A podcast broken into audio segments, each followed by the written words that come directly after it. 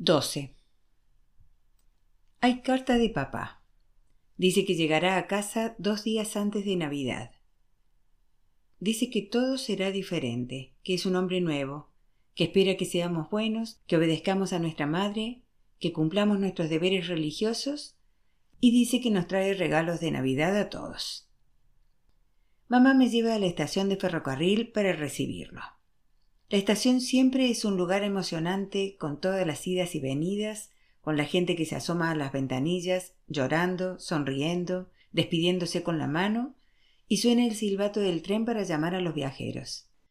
Y después se aleja el tren con su traqueteo entre nubes de vapor. La gente solloza en el andén, las vías de brillo plateado que se pierden a lo lejos, que llegan hasta Dublín y hasta el mundo que está más allá. Ahora es casi medianoche y hace frío en el andén vacío. Un hombre con gorro de ferroviario nos pregunta si nos gustaría esperar en un sitio caliente. Muchas gracias, dice mamá, y se ríe cuando el hombre nos conduce al final del andén, donde tenemos que subir por una escalera de mano hasta la torre de señales. Ella tarda algún tiempo en subir, pues está pesada y no deja de repetir. Ay Dios, ay Dios. Estamos por encima del mundo y la torre de señales está oscura a excepción de las luces rojas, verdes y amarillas que parpadean cuando el hombre se inclina sobre el tablero. Estoy cenando algo, dice. ¿Ustedes gustan? Ay, no, gracias, dice mamá. No podríamos privarlo de su cena. Mi mujer siempre me prepara demasiada comida, dice él, y no la podría comer aunque me pasase una semana subido a esta torre. Desde luego, mirar luces y tirar de una palanca de vez en cuando no es un trabajo muy duro. Destapa un termo y vierte chocolate en un tazón. Toma, me dice, métete este chocolate entre el pecho y la espalda. Entrega a mamá la mitad de un emparedado. Ay, no, dice ella, seguro que usted puede llevárselo a su casa para sus hijos. Tengo dos hijos, señora, y están fuera combatiendo en el ejército de Su Majestad el Rey de Inglaterra. Uno de ellos hizo su parte con Montgomery en África y el otro está en Birmania o en algún otro sitio de mierda. Con perdón. Conseguimos liberarnos de Inglaterra y después vamos a luchar en sus guerras. Con que tenga, señora, tómese el trozo de emparedado. Unas luces parpadean en el tablero y el hombre dice Ya llega su tren, señora. Muchas gracias y feliz Navidad. Le deseo feliz Navidad, señora, y un próspero año nuevo también. Ten cuidado en esa escalera, jovencito. Ayuda a tu madre. Muchas gracias, señor. Volvemos a esperar en el andén mientras el tren entra en la estación con un ruido sordo. Se abren las puertas de los vagones y algunos hombres con maletas bajan al andén y se dirigen a prisa a la salida. Se oye el ruido metálico de las cántaras de leche que caen al andén. Un hombre y dos muchachos descargan periódicos y revistas. No hay ni rastro de mi padre. Mamá dice que quizás esté dormido en un vagón, pero sabemos que apenas duerme, ni siquiera en su propia cama. Dice que es posible que el barco de Holyhead se haya retrasado y él haya perdido el tren. El mar de Irlanda está tremendo en esta época del año. No va a venir, mamá. No le importamos. Estará borracho allá en Inglaterra. No hables así de tu padre. Yo no le digo más. No le digo que me gustaría tener un padre como el hombre de la torre de señales que da a la gente emparedados y chocolate. Al día siguiente entra por la puerta papá.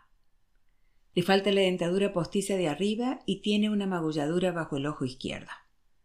Dice que el mar de Irlanda estaba agitado y que cuando se asomó por la borda se le cayó la dentadura. No será por la bebida, ¿verdad? dice mamá.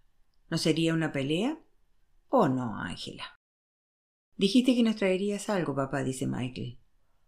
Ah, se los he traído. Saca de su maleta una caja de bombones y se la entrega a mamá. Ella abre la caja y nos enseña su interior, donde faltan la mitad de los bombones. ¿No has podido respetarlos? le pregunta ella. Menudo sacrificio el tuyo, ¿no? Cierra la caja y la deja en la repisa de la chimenea. Al día siguiente, después de la comida de Navidad, comeremos bombones.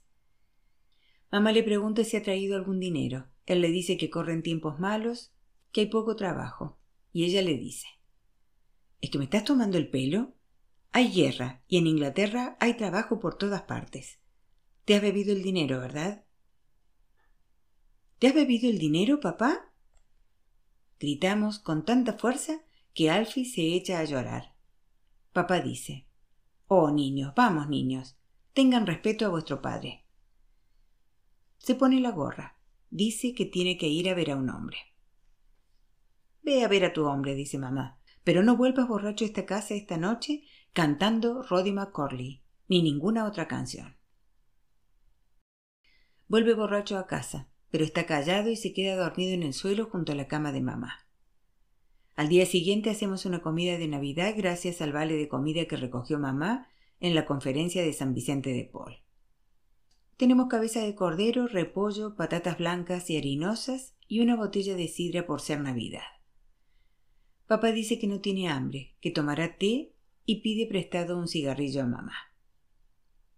Come algo, le dice ella, es Navidad.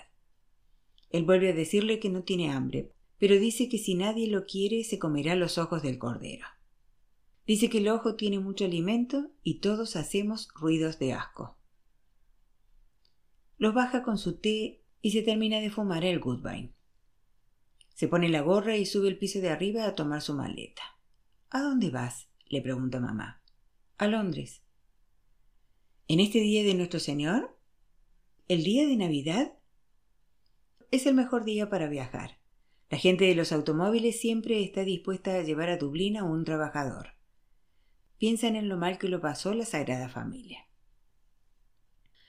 ¿Y cómo tomarás el barco para Holyhead si no llevas ni un penique en el bolsillo? Del mismo modo en que vine, siempre hay un momento en que no miran. Nos da un beso a cada uno en la frente, nos dice que seamos buenos, que obedezcamos a mamá, que recemos nuestras oraciones. Dice a mamá que escribirá y ella le dice, ah, sí, como has escrito siempre. Él se queda plantado ante ella con la maleta en la mano.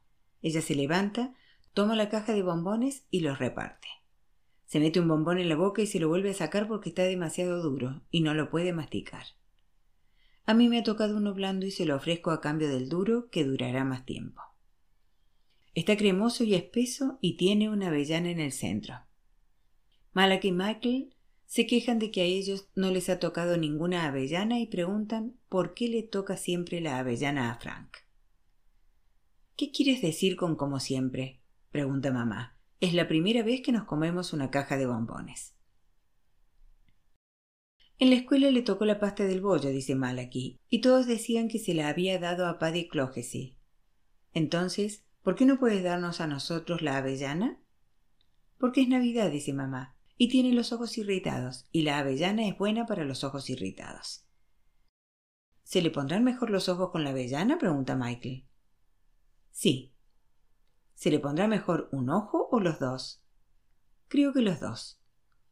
Si me tocara otra avellana se la daría para los ojos, dice Malaki. Sé que lo harías, dice mamá. Papá nos mira comer los bombones un momento. Levanta el pestillo, sale por la puerta y la cierra.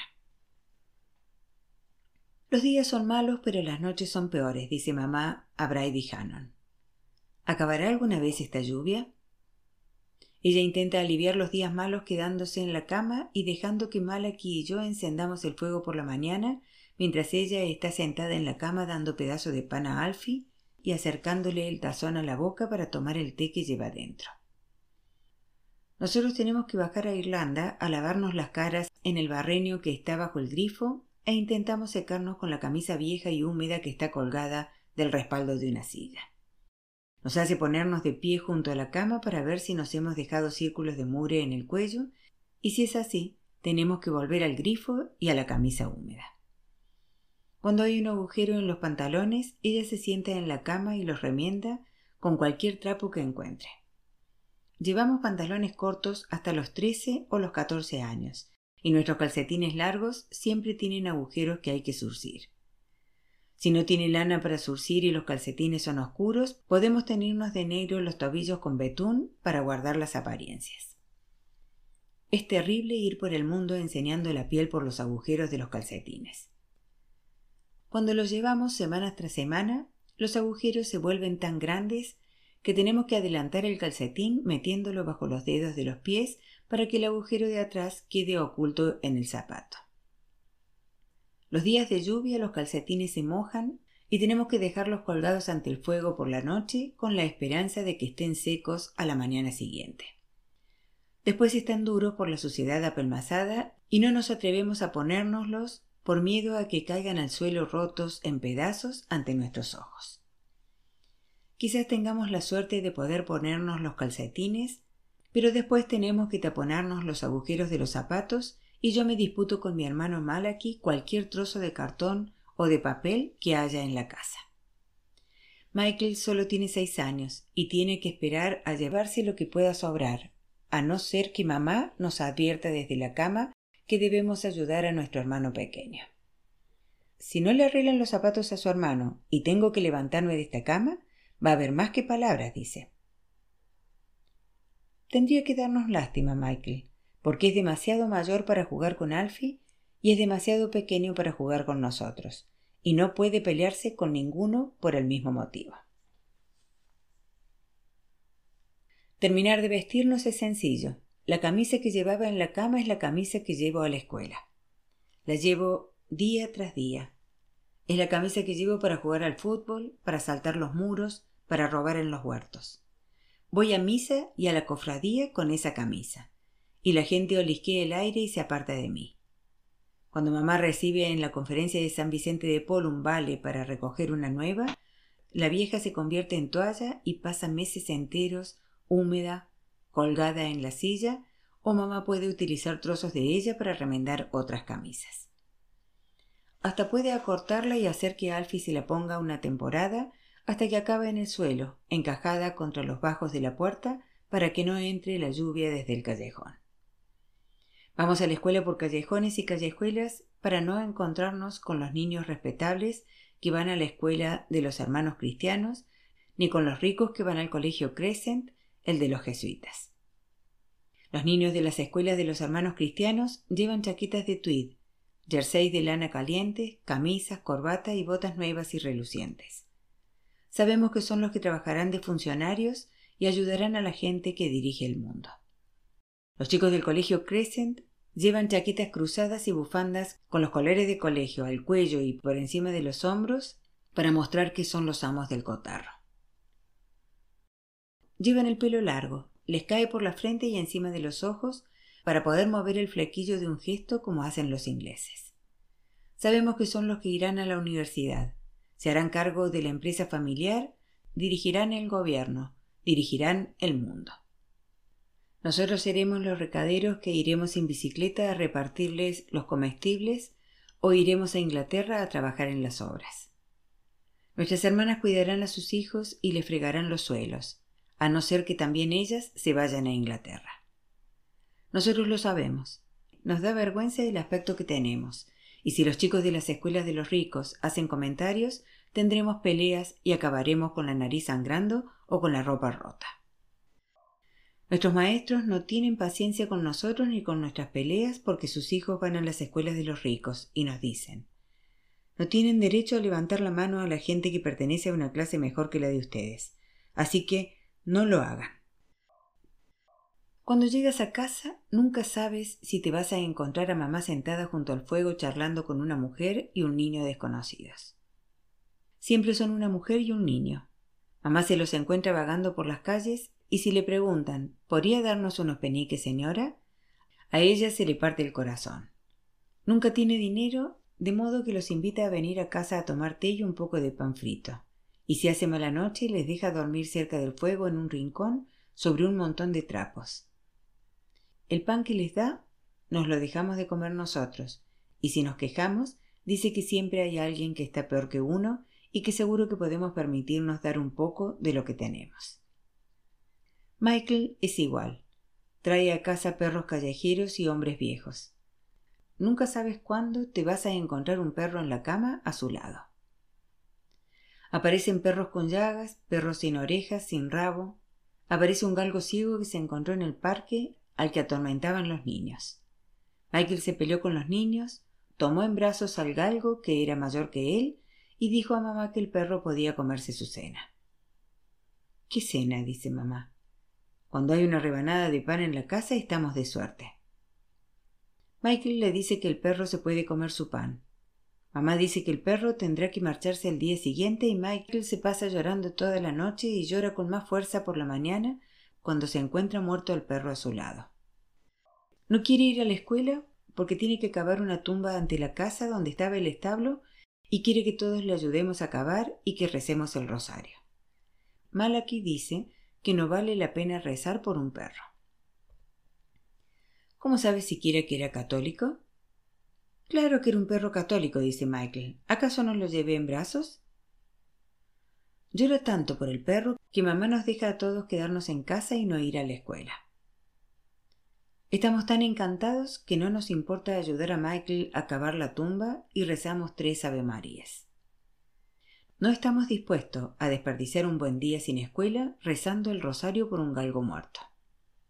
Michael solo tiene seis años, pero cuando trae viejos a casa consigue encender el fuego y darles té. Mamá dice que se está volviendo loca de tanto llegar a casa y encontrarse con esos viejos que beben en su tazón favorito y hablan entre dientes y se rascan junto al fuego. Cuenta a Brady Hannon que Michael tiene la costumbre de llevar a casa a viejos que están todos un poco tocados de la cabeza y que si no tiene un trozo de pan para dárselo, llama a las puertas de los vecinos y no le da vergüenza pedirlo. Al final dice a Michael Se acabaron los viejos. Uno tenía piojos y nos ha dejado la plaga. Los piojos son repugnantes, peores que las ratas. Los tenemos en la cabeza y en las orejas y se nos refugian en el hueco de las clavículas. Nos punzan la piel. Se meten en las costuras de nuestras ropas y están en todas partes por los abrigos que usamos como mantas.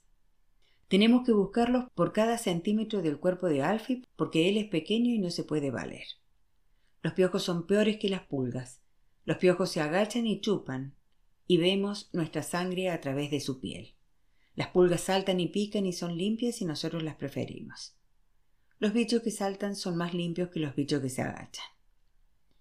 Todos acordamos que se acabaron las mujeres, los niños, los perros y los vagabundos. No queremos tener más enfermedades ni infecciones. Michael llora. La señora Purcell, la vecina de la abuela, tiene la única radio del callejón donde vive. El Estado se la dio porque es vieja y ciega. Yo quiero una radio. Mi abuela es vieja pero no está ciega. ¿Y de qué sirve tener una abuela si no se queda ciega para que el Estado le dé una radio? Los domingos por la noche me siento en la acera bajo la ventana de la señora Purcell y escucho obras de teatro en la BBC y en Radio Arian, la emisora irlandesa. Ponen obras de teatro de Ocasey, de Shaw, de Ibsen y del propio Shakespeare, que es el mejor de todos a pesar de ser inglés. Shakespeare es como el puré de patatas, no cansa nunca. Y también ponen obras de teatro raras en las que salen griegos que se arrancan los ojos porque se casaron con sus madres por equivocación. Una noche estoy sentado bajo la ventana de la señora Purcell escuchando Macbeth. Su hija Kathleen se asoma por la puerta. Entra, Frankie. Mi madre dice que te vas a enfermar de tisis sentado en el suelo con este tiempo. Ay, no, Kathleen, estoy bien. No, entra. Me dan té y una gran rebanada de pan untada de mermelada de moras. La señora Purcell me pregunta ¿Te gusta el Shakespeare, Frankie? Me encanta el Shakespeare, señora Purcell. Oh, es pura música, Frankie, y tiene los mejores argumentos del mundo. No sé cómo me las arreglaría yo los domingos por la noche si no tuviera a Shakespeare. Cuando termina la obra me deja manipular el botón de la radio y yo exploro el dial buscando sonidos lejanos en la banda de onda corta, susurros y siseos extraños. El fragor del mar que viene y va y el código morse. Raya, raya, raya, punto. Oigo mandolinas, guitarras, gaitas españolas, los tambores de África. El canto como un quejido de los barqueros del Nilo. Veo a los marinos de guardia que se toman tazones de chocolate. Veo catedrales, rascacielos, casitas de campo. Veo a los beduinos en el Sahara y a la legión extranjera francesa, a los vaqueros de las praderas americanas. Veo las cabras que saltan por las costas rocosas de Grecia, donde los pastores están ciegos porque se casaron con sus madres por equivocación. Veo a la gente que charla en los cafés, que bebe vino a sorbitos, que se pasea por los bulevares y por las avenidas. Veo a las mujeres de vida nocturna en los portales, a los monjes que cantan vísperas y oigo las sonoras campanadas del Big Ben.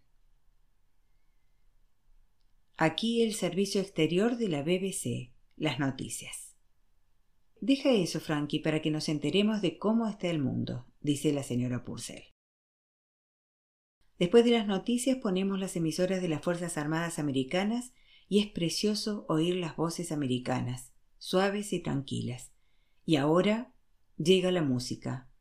Oh, caramba, la música del mismísimo Duke Ellington, que me dice que tome el tren A, que me llevará al sitio donde Billie Holiday me canta solo para mí. No te puedo dar más que amor, cariño. Es lo único que tengo de sobra, cariño.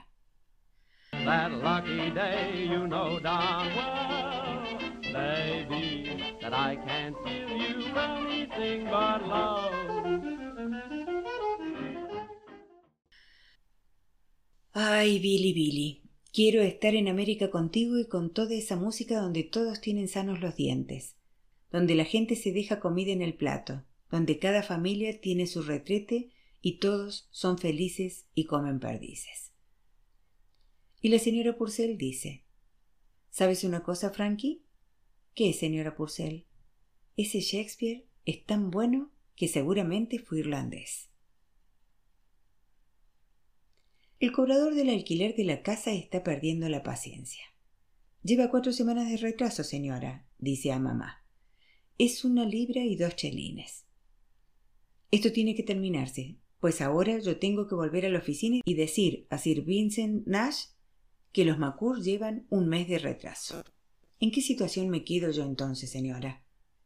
Me encuentro sin trabajo y con el culo al aire, y con una madre que alimentar que tiene noventa y dos años, de comunión diaria en la iglesia de los franciscanos. El cobrador de alquileres cobra los alquileres, señora, o pierde el empleo. Volveré la semana que viene, y si no tiene el dinero, una libra, ocho chelines y seis peniques en total, irán a la calle, con sus muebles a la intemperie. Mamá vuelve a subir a Italia y se sienta junto al fuego preguntando al cielo de dónde va a sacar el dinero para pagar el alquiler de una semana sin contar con los atrasos. Le encantaría tomarse una taza de té, pero no hay con qué hervir el agua hasta que Malaki saca una tabla que está suelta del tabique que separa las dos habitaciones de arriba. Bueno, dice mamá, ya que ha salido, podemos hacer astillas para el fuego. Hervimos el agua y usamos el resto de la leña para el té de la mañana, pero ¿qué haremos esta noche y mañana y de mañana en adelante? Unas tablas más de esa pared, dice mamá. Una más y se acabó. Se pasa dos semanas diciendo eso, hasta que no quedan más que las vigas. Nos advierte que no toquemos las vigas, pues éstas sujetan el techo y toda la casa. Oh, no seríamos capaces de tocar las vigas. Va a ver a la abuela y en casa hace tanto frío que doy con el hacha a una de las vigas. Mala que se anima y Michael aplaude emocionado. Tiro de la viga, el techo gruñe y sobre la cama de mamá cae un torrente de yeso, de tejas y de lluvia. ¡Ay, Dios! Nos vamos a matar todos, dice Malaki, y Michael baila mientras canta. Frankie ha roto la casa. Frankie ha roto la casa. Corremos bajo la lluvia para contárselo a mamá. Pone cara de extrañeza cuando oye cantar a Michael que Frankie ha roto la casa, hasta que yo le explico que hay un agujero en la casa y que se está cayendo. Jesús, dice, y corre por las calles, y la abuela intenta seguir su paso. Mamá ve su cama enterrada bajo el yeso y las tejas y se tira de los pelos. ¿Qué vamos a hacer ahora, eh? dice y me chilla por haber tocado las vigas. La abuela dice Iré a la oficina del casero y le diré que arregle esto antes de que se ahoguen del todo. Al poco tiempo está de vuelta con el cobrador del alquiler. Este dice Dios del cielo. ¿Dónde está la otra habitación? ¿Qué otra habitación? dice la abuela. Yo le alquilé dos habitaciones en el piso de arriba y una ha desaparecido. ¿Dónde está esa habitación? ¿Qué otra habitación? dice mamá. Había dos habitaciones aquí arriba y ahora hay solo una. ¿Y qué ha pasado con el tabique? Había un tabique. Ahora no hay tabique. Recuerdo claramente que había un tabique porque recuerdo claramente que había una habitación. Ahora, ¿dónde está ese tabique? ¿Dónde está esa habitación? No recuerdo ningún tabique, dice la abuela. Y si no recuerdo ningún tabique, ¿cómo voy a recordar una habitación? ¿No la recuerdan? Pues yo sí que la recuerdo. Cuarenta años de administrador de fincas y no había visto nada parecido. Por Dios. Sí que tan mal las cosas si en cuanto uno se distrae, los inquilinos no pagan el alquiler y encima hacen desaparecer los tabiques y las habitaciones. Quiero enterarme de dónde está ese tabique y de qué han hecho con la habitación. Vaya que sí. Mamá se dirige a nosotros. ¿Recuerda alguno que hubiera un tabique? Michael le tira de la mano. ¿Es el tabique que quemamos en el fuego? Dios del cielo, dice el cobrador. Esto es el acabose. Esto es el no va más. Esto es el colmo de los colmos. No pagan el alquiler. ¿Y qué voy a decirle, señor Vincent, abajo en la oficina? Fuera, señora. La he hecho. Dentro de una semana llamaré a esta puerta y no quiero encontrarme a nadie en casa. Quiero que todos se hayan marchado para no volver nunca. ¿Me ha entendido, señora? Mamá tiene la cara tensa. Es una lástima que usted no viviese en la época en que los ingleses nos desahuciaban y nos dejaban tirados al borde de los caminos. No se me insolente, señora, o mando a los hombres para que la echen mañana. Sale por la puerta y la deja abierta para manifestarnos su desprecio. Palabra de Dios que no sé qué voy a hacer, dice mamá.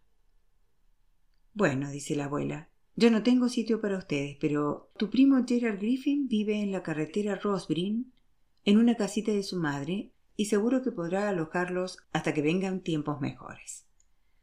Es tardísimo, pero voy a acercarme a ver qué dice. Y Frank puede venirse conmigo. Me dice que me ponga un abrigo, pero yo no lo tengo y ella me dice, Supongo que será inútil preguntarte si tienes paraguas. Vamos. Se cubre la cabeza con el chal y yo la sigo. Salimos por la puerta, subimos por el callejón y vamos andando bajo la lluvia hasta la carretera Rosbrin, que está a casi dos millas. Llama a la puerta de una casita de entre una hilera de casitas. ¿Estás en casa, Laman? Sí que estás en casa. Abre la puerta. Abuela, ¿Por qué le llamas Laman? ¿No se llama Gerard? Yo qué sé. ¿Sí acaso por qué llama todo el mundo Ab a tu tío Pat? A este lo llaman todos Laman. Abre la puerta. Vamos a entrar. Quizás se haya quedado a hacer horas extraordinarias. Empuja la puerta. El interior está oscuro y hay un olor dulzón de humedad en la habitación. Esta habitación parece ser la cocina, y hay otra habitación contigua más pequeña. Encima del dormitorio hay un pequeño altillo con un tragaluz sobre el que golpea la lluvia. Hay cajas por todas partes, periódicos, revistas, restos de comida, tazones, latas vacías. Vemos que hay dos camas que ocupan todo el espacio del dormitorio, una cama grande como un prado y una menor junto a la ventana. La abuela da un empujón a un bulto que hay en la cama grande. Laman, ¿eres tú? Levántate, ¿quieres? Levántate. ¿Qué? ¿Qué? Hay problemas. A Ángela la desahucian con los niños y está lloviendo a mares. Necesitan un sitio donde refugiarse hasta que salgan adelante, y yo no tengo sitio para ellos. Tú podrías alojarlos en el altillo si quisieras. Pero no puede ser porque los pequeños no podrían subir y se caerían y se matarían. De modo que instálate tú allí y ellos pueden mudarse aquí. Bueno, bueno, se levanta trabajosamente de la cama y se percibe un olor a whisky.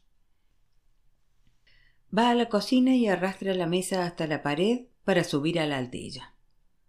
La abuela dice Ya está resuelto. Pueden mudarse aquí esta noche y no se tendrán que preocupar de que vengan a desahuciarlos.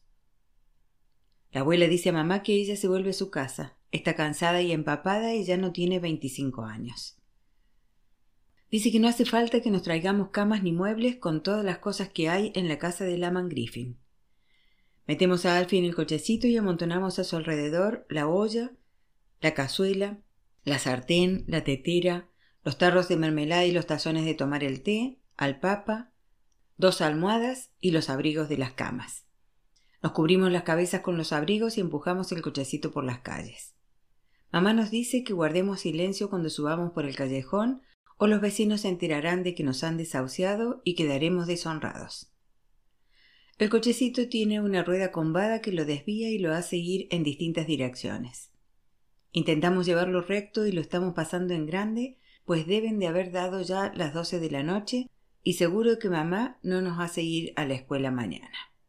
Nos estamos mudando tan lejos de la escuela Lemmy que a lo mejor no tenemos que volver nunca. Cuando nos alejamos del callejón, Alfie golpea la olla con la cuchara y Michael canta una canción que oyó en una película de Al Jolson. Suani, cómo te quiero, cómo te quiero, mi querida Suani. Nos hace reír el modo en que intenta cantar con voz profunda como Al Jolson. Mamá dice que se alegra de que sea tarde y de que no haya nadie por la calle que sea testigo de nuestra deshonra.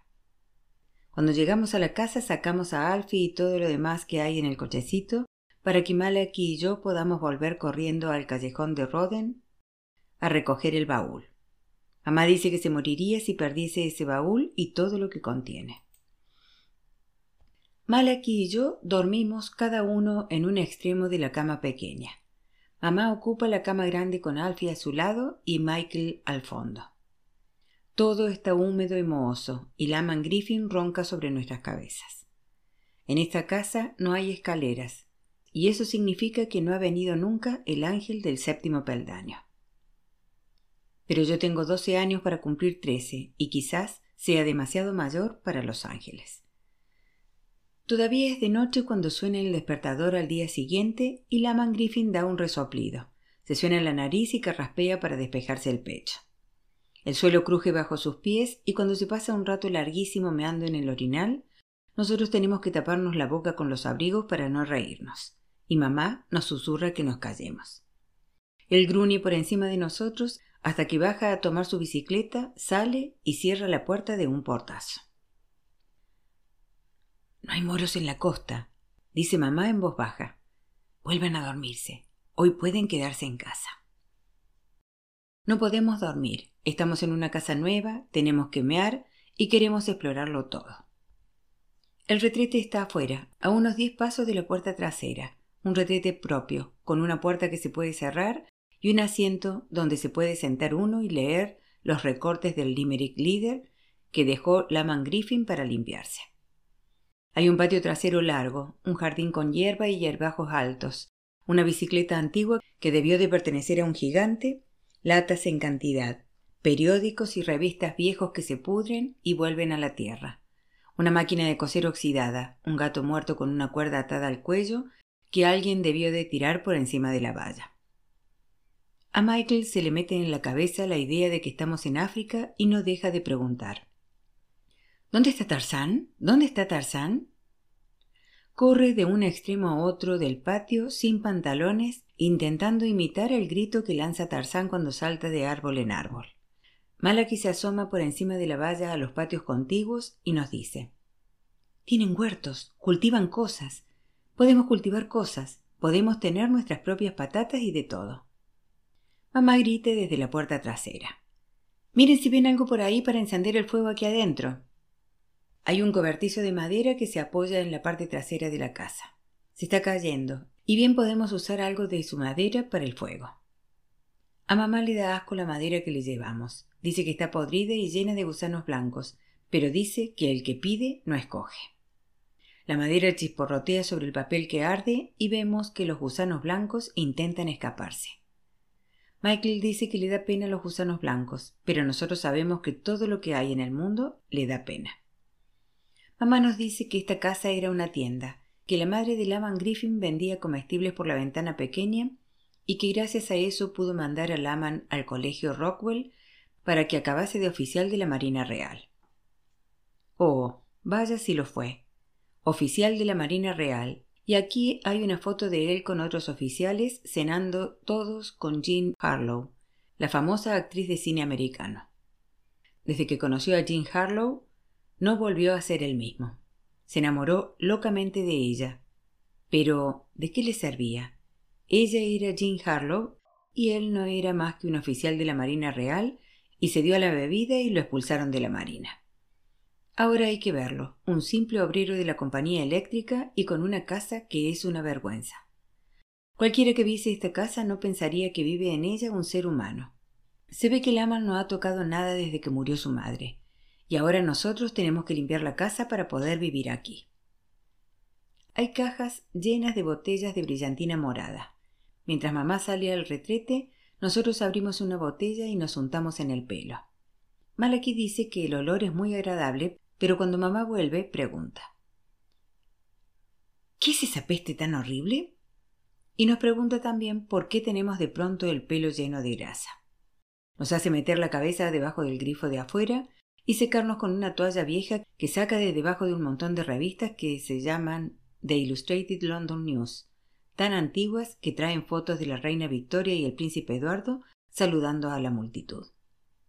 Hay pastillas de jabón Peer y un libro grueso titulado Enciclopedia Peer, que me tiene ocupado día y noche porque te cuenta todo de todo, y eso es todo lo que yo quiero saber.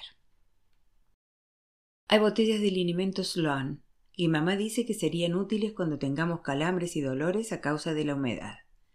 En las botellas dice Aquí está el dolor. ¿Dónde está el Sloan? Hay cajas de imperdibles y bolsas llenas de sombreros de mujer que se deshacen cuando las tocas.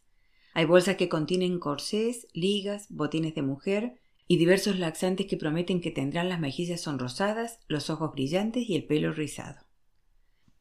Hay cartas del general Ewan O'Duffy al señor Don Gerard Griffin en las que le dan la bienvenida a las filas del Frente Nacional de las camisas azules irlandeses, le dicen que es un privilegio saber que se interesa por su movimiento un hombre como Gerard Griffin, con su excelente educación, su formación en la Marina Real, su fama de gran jugador de rugby en el equipo juvenil de Munster, que ganó el campeonato nacional, la Copa Bateman.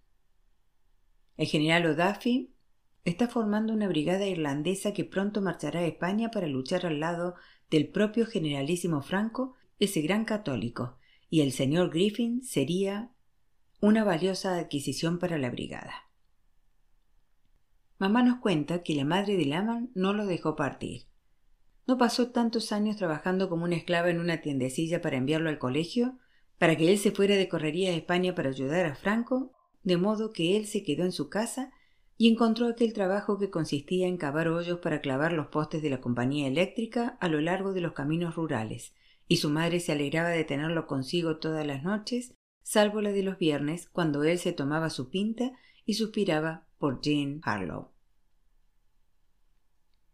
Mamá está contenta porque tendremos montones de papel para encender el fuego, aunque la madera del cobertizo que se cae, que quemamos, deja un olor repugnante y a ella le preocupa que los gusanos blancos se escapen y se reproduzcan. Trabajamos todo el día sacando cajas y bolsas al cobertizo de afuera. Mamá abre todas las ventanas para airear la casa y para que se despeje el olor de la brillantina y de los años que han pasado sin que entre el aire. Dice que es un alivio poder volver a ver el suelo y que ahora podemos sentarnos y tomarnos una buena taza de té tranquilamente, en paz y a gusto, y qué agradable será cuando llegue el buen tiempo y quizás podamos tener un jardín y sentarnos al aire libre con el té como hacen los ingleses. La Van llega a casa todas las tardes a las seis, salvo el viernes. Se toma el té y se acuesta hasta la mañana siguiente. Los sábados se acuesta a la una de la tarde y se queda en la cama hasta la mañana del lunes. Arrastra la mesa de la cocina hasta colocarla debajo del altillo se sube en una silla, levanta la silla y la pone sobre la mesa. Se vuelve a subir a la silla, se agarra a una pata de la cama y se sube. Los viernes, si está demasiado borracho, me hace subir a mí a bajarle la almohada y las mantas y duerme en el suelo de la cocina junto al fuego o cae en la cama con mis hermanos y conmigo y se pasa toda la noche roncando y tirándose pedos. Cuando nos mudamos se quejaba de que tenía que renunciar a su habitación del piso de abajo y trasladarse al altillo y de que está cansado de subir y bajar para ir al retrete del patio trasero. Nos llama a voces. Traigan la mesa y la silla aquí abajo. Y nosotros tenemos que despejar la mesa y arrastrarla hasta la pared. Dice que está harto, que se acabó tanto escalar y que va a utilizar el precioso orinal de su madre. Se pasa todo el día en la cama leyendo libros de la biblioteca, fumando cigarrillos Gold Flake y tirando a mamá algunos chelines para que alguno de nosotros vaya a la tienda para que él pueda tomar bollos con el té o un buen trozo de jamón con rodajas de tomate. Después dice en voz alta a mamá Ángela, este orinal está lleno. Y ella arrastra la silla y la mesa para subir a recoger el orinal, vaciándolo en el retrete de afuera enjuagarlo y volver a subir al altillo. Se le contrae la cara y dice ¿Desea su señoría alguna cosa más hoy? Él se ríe y dice Labores de mujeres, Ángela. Labores de mujeres y sin pagar alquiler. La mantira desde el altillo su carné de la biblioteca y me encarga que le traiga dos libros. Uno sobre la pesca con caña y el otro sobre jardinería. Escribe a la bibliotecaria una nota para decirle que las piernas le están matando de tanto cabarollos para la compañía eléctrica y que desde ahora Frank McCourt le recogerá los libros. Sabe que el chico solo tiene 13 años para cumplir 14 y sabe que el reglamento prohíbe tajantemente que los niños entren en la parte de la biblioteca destinada a los adultos, pero el chico se lavará las manos y se comportará y hará lo que le manden. Muchas gracias. La bibliotecaria lee la nota y dice que es una lástima terrible lo del señor Griffin, que es un verdadero caballero y un hombre de gran cultura, que es increíble la cantidad de libros que lee, a veces hasta cuatro en una semana, que una vez se llevó un libro en francés, en francés, hay que ver, que trataba de la historia del timón. Del timón, hay que ver, que ella daría cualquier cosa por ver lo que tiene dentro de la cabeza, que la debe tener repleta de todo tipo de conocimiento repleta. Hay que ver. Elige un libro precioso, con ilustraciones a colores sobre los jardines ingleses. Ya sé lo que le gusta en cuestión de pesca, dice, y elige un libro titulado En busca del salmón irlandés del general de brigada Hugh Colton. Oh, dice la bibliotecaria, lee centenares de libros que tratan de oficiales ingleses que vienen a Irlanda a pescar. Yo he leído algunos por pura curiosidad, y se entiende por qué esos oficiales se alegran de estar en Irlanda después de lo que han aguantado en la India y en África y en otros sitios insoportables. Al menos los de aquí somos amables. Tenemos fama por eso, por lo amables que somos en vez de ir tirando lanzas a la gente. Laman se queda acostado en la cama, lee sus libros, habla desde el altillo del día en que se le curarán las piernas y saldrá al patio trasero y plantará un jardín cuya fama llegará lejos por su colorido y belleza, y cuando no esté practicando la jardinería, recorrerá los ríos de Limerick y traerá a casa unos salmones que nos harán agua a la boca. Su madre dejó una receta para guisar el salmón que es un secreto familiar. Si él tuviera tiempo y no lo estuvieran matando las piernas, la encontraría en alguna parte de esta casa. Dice que ahora que soy de confianza, puedo elegir un libro para mí cada semana, pero que no traiga a casa porquerías.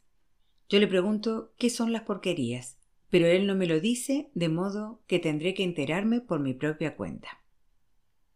Mamá dice que ella también quiere hacerse socia de la biblioteca, pero está muy lejos de la casa de Laman, a dos millas, y me pregunta si me importaría traerle un libro cada semana, una novela de amor de Charlotte M. Brame o de cualquier otro escritor agradable. No quiere ningún libro que trate de los oficiales ingleses que buscan salmones, ni ningún libro que hable de gente que se mata a tiros. Ya hay bastante problemas en el mundo como para que la gente moleste a los peces o se moleste entre sí. La abuela se resfrió la noche en que tuvimos aquel problema en la casa de Roden Lane y el resfrío se convirtió en una pulmonía. La llevaron al hospital del asilo municipal y se ha muerto.